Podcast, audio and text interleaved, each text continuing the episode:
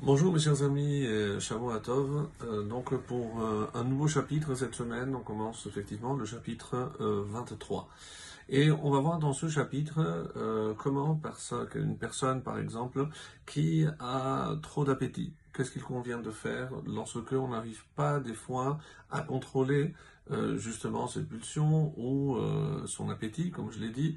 Donc euh, faire extrêmement attention. Et ici, le roi Salomon, en règle générale, donc ce début, cette ouverture donc du 23e chapitre, va nous parler de celui qui partage son pain, par exemple, avec des puissants comment il doit se comporter, quels sont peut-être aussi les dangers euh, et les pièges que je dois éviter. Alors sans plus tarder, on commence avec le premier verset donc du chapitre 23. Kiteshev lilchom im et moshel bin tavin et asher lefanecha. Alors kiteshev lilchom, lilchom c'est une expression euh, pain qui vient de lechem et comme l'explique la majorité des commentateurs, c'est manger du pain. Donc euh, en français on aurait dit casser la croûte. Kiteshev lilchom et moshel, et ici et c'est comme im, avec. Qu'est-ce que ça donne?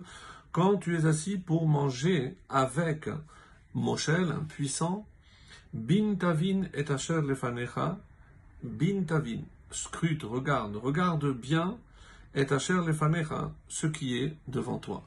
Alors, est-ce qu'on craint l'empoisonnement? Qu'est-ce que je dois regarder? Alors, voici par exemple euh, Rachid qui nous dit, euh, quand il nous dit bin tavin, donc essaye de voir, de percevoir euh, mihu, qui est cet homme? Est-ce qu'il le fait avec un bon œil ou avec un mauvais œil?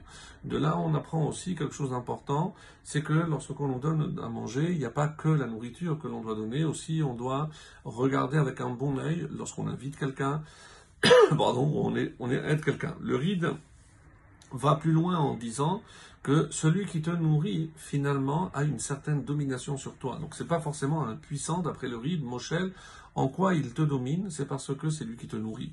Donc, il faut faire attention. Et le Chida, toujours très original, nous dira ici qui est le Moshel, qui est celui qui domine l'homme? Évidemment, c'est le Yetzer c'est celui qui le domine. Et c'est pour ça qu'il doit penser qu'il se trouve toujours face à Hachem, bin Davin et Asher lefanecha, qui est toujours face à moi, Shivit Hachem, donc j'ai toujours placé devant, lorsque je sais que je suis devant Hachem, cela me permettra donc de surmonter et de me sauver du Yetzerara. Asher lefanecha, ou une autre explication que propose aussi, aussi le Chida, Asher lefanecha, lefanecha c'est devant toi, mais c'est aussi avant toi. Et regarde, donc fais attention à ceux qui t'ont précédé et qui sont tombés entre les mains du Yetzerara. Donc c'est une façon de évidemment trouver une inspiration sur les erreurs du passé commises par d'autres et qui doivent m'encourager moi à euh, tenir et éviter les pièges tendus par le Yetzerara. Le verset 2, Vesamta sakin beloecha. Tu mettras un couteau beloecha. Certains disent qu'il s'agit des joues, entre les joues, c'est-à-dire entre les dents. Imba al nefesh ata si tu as trop d'appétit.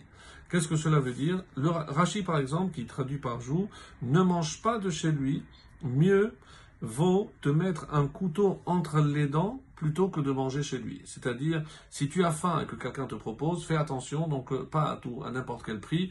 Donc tu mets euh, le, le, couteau pour t'empêcher de manger chez quelqu'un d'autre. Alors, ça c'est une première explication.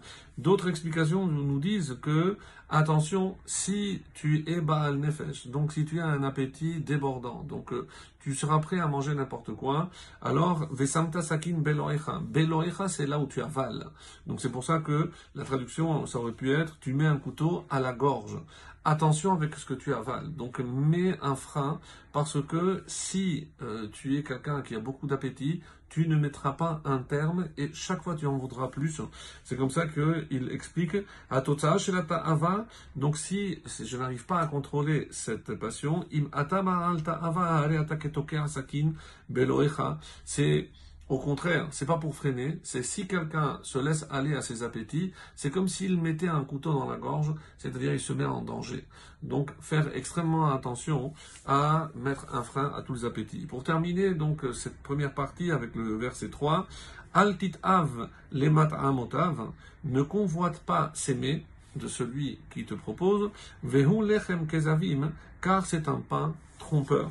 Rachid nous dit, attention, euh, dans un autre sens, va chez un rave euh, pour demander, parce que si tu as des questions, c'est ça altit av. Donc ne t'empresse pas toi de trouver des solutions ou des réponses à tes questions, mais va demander à un, rave. Le ride nous dit non, c'est comme la suite de ce qui précède, il n'est pas sincère hein, et il a mal au cœur quand tu manges chez lui. Donc c'est pour ça qu'il te dit altit av. Même si apparemment il te propose ces plats, mais lechem kezavim, c'est trompeur parce que ce n'est pas sincère. Il ne s'est pas donné avec un bon cœur. Et quelque chose qui n'est pas donné avec un bon cœur, il vaut mieux l'éviter. Voilà pour ce matin, mes chers amis. Shavuot Tov, excellente journée.